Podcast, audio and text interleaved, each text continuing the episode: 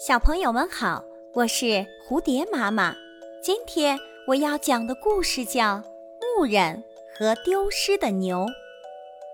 从前有一个牧人在树林中放牛，不幸让自己牛群中的一头小牛犊走丢了。这个牧人在树林中四处寻找，却一无所获。最后，他对着天空大声发誓说。只要森林的守护神能帮助他找到偷小牛犊的贼，他愿意将一只羊作为贡品供奉给树林守护神。之后，他又走上小山丘，继续寻找。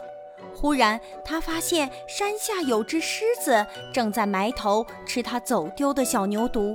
这个牧人吓得不知所措，又仰望着天空，诚心祈求说。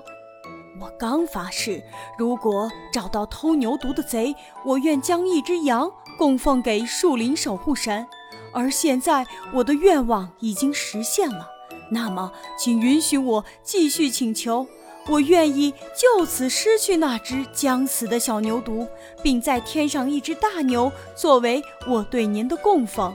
请保佑我能安全逃离那头凶残的狮子。这个故事告诉我们，有些人面对自己口口声声说要惩戒的敌人，反而会吓得落荒而逃。